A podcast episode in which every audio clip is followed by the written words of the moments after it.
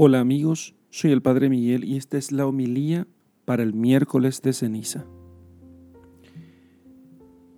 Lectura del Santo Evangelio según San Mateo, capítulo 6, versículos 1 al 6 y versículos 16 al 18.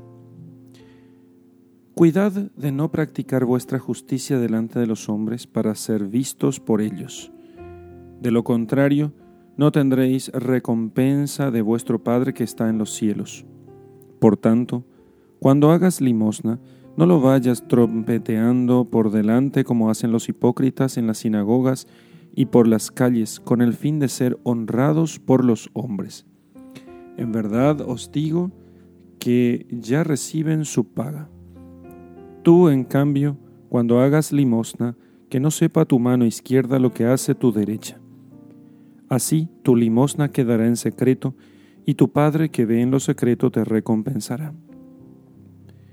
Y cuando oréis no seáis como los hipócritas, que gustan de orar en las sinagogas y en las esquinas de las plazas, bien plantados para ser vistos de los hombres. En verdad os digo que ya reciben su paga. Tú, en cambio, cuando vayas a orar, entra en tu aposento y después de cerrar la puerta, ora a tu Padre que está allí en lo secreto, y tu Padre que ve en lo secreto te recompensará. Cuando ayunéis, no pongáis cara triste como los hipócritas, que desfiguran su rostro para que los hombres vean que ayunan. En verdad os digo que ya reciben su paga. Tú, en cambio, cuando ayunes, perfuma tu cabeza y lava tu rostro para que tu ayuno sea visto no por los hombres, sino por tu Padre que está allí en lo secreto. Y tu Padre, que ve en lo secreto, te recompensará. Palabra del Señor. Gloria a ti, Señor Jesús. Queridos amigos, hoy es miércoles de ceniza y empieza el tiempo de la cuaresma en el cual nos proponemos preparar nuestro corazón para el encuentro con Jesucristo. La cuaresma es, eh, digamos, es un tiempo en el cual nosotros intensificamos lo que hacemos durante todo el año.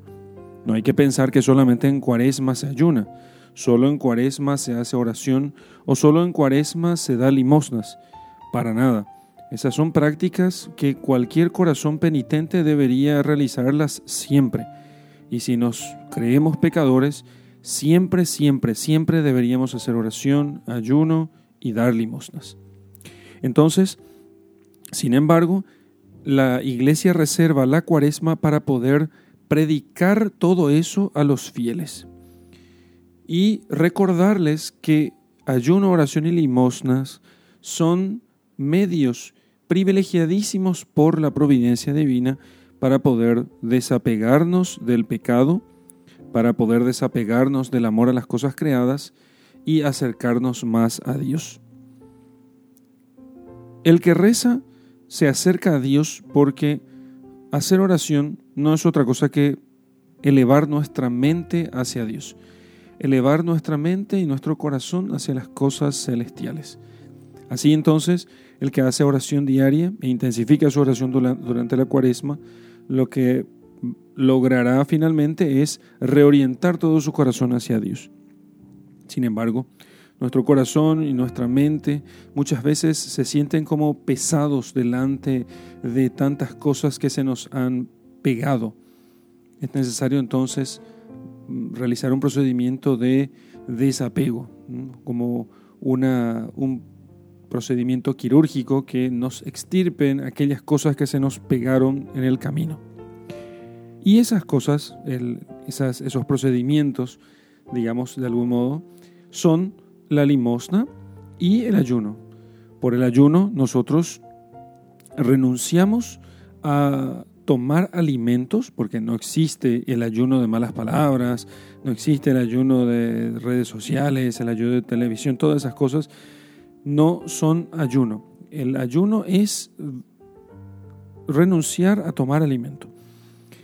Uno puede hacer las otras cosas y ciertamente esas entran dentro de la categoría de mortificación. Mortificación. Así que entonces las mortificaciones sí acompañan al ayuno. El ayuno es un tipo muy especial de mortificación porque de cierto modo nos eh, acerca a la muerte. Porque el ayuno lo que hace es privarnos de algo que es imprescindible para la vida, que no es lo mismo las malas palabras, o la televisión, o las redes sociales, o lo que sea. Entonces, cuando yo me privo de alimento, en cierto modo yo pongo en riesgo, terrible cosa para nuestros tiempos, pongo en riesgo mi vida, ¿sí? Y si comienzo a ayunar más, entonces la cosa se complica cada vez más. Y eso hace que el cuerpo, o sea, que el alma se sobreponga sobre el cuerpo, porque el cuerpo reclama alimento, produce, nos hace sentir dolor.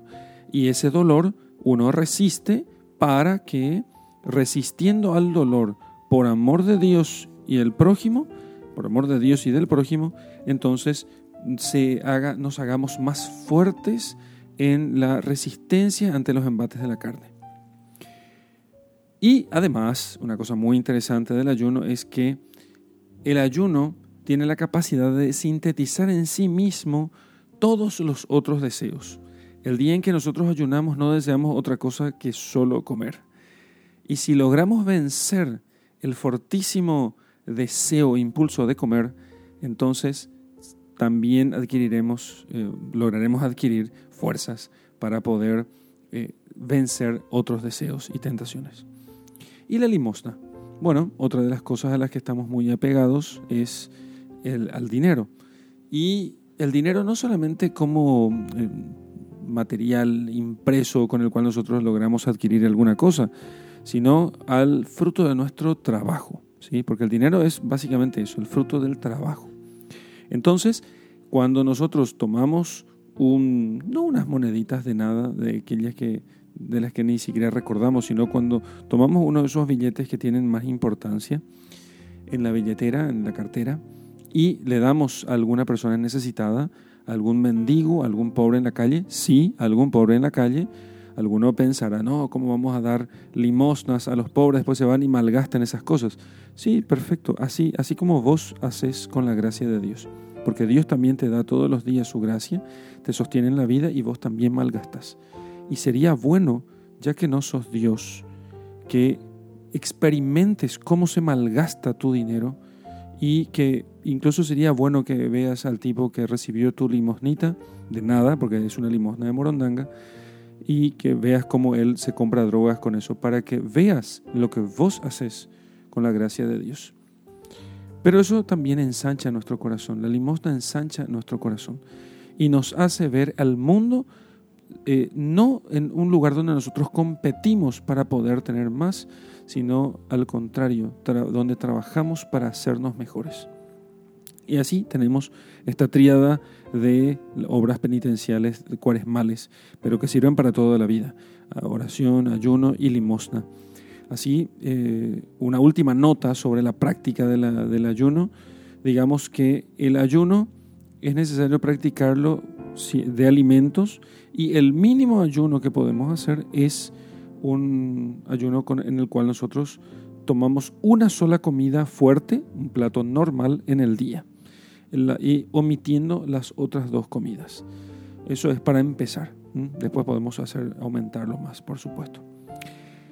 Y, y eso, si vivimos nosotros estas cosas durante la cuaresma, después el hábito se enraizará en nosotros y entonces podrá tomar tiempo para todo el resto de nuestra, de nuestra vida. Siempre nuestra vida entera es una cuaresma, una peregrinación hacia la Pascua, hacia el encuentro con el Señor y que nunca debe ser eh, olvidado por nosotros. Nuestro corazón debe, estar, debe ser siempre penitente para así participar dignamente de la Pascua eterna. En el nombre del Padre y del Hijo y del Espíritu Santo. Amén.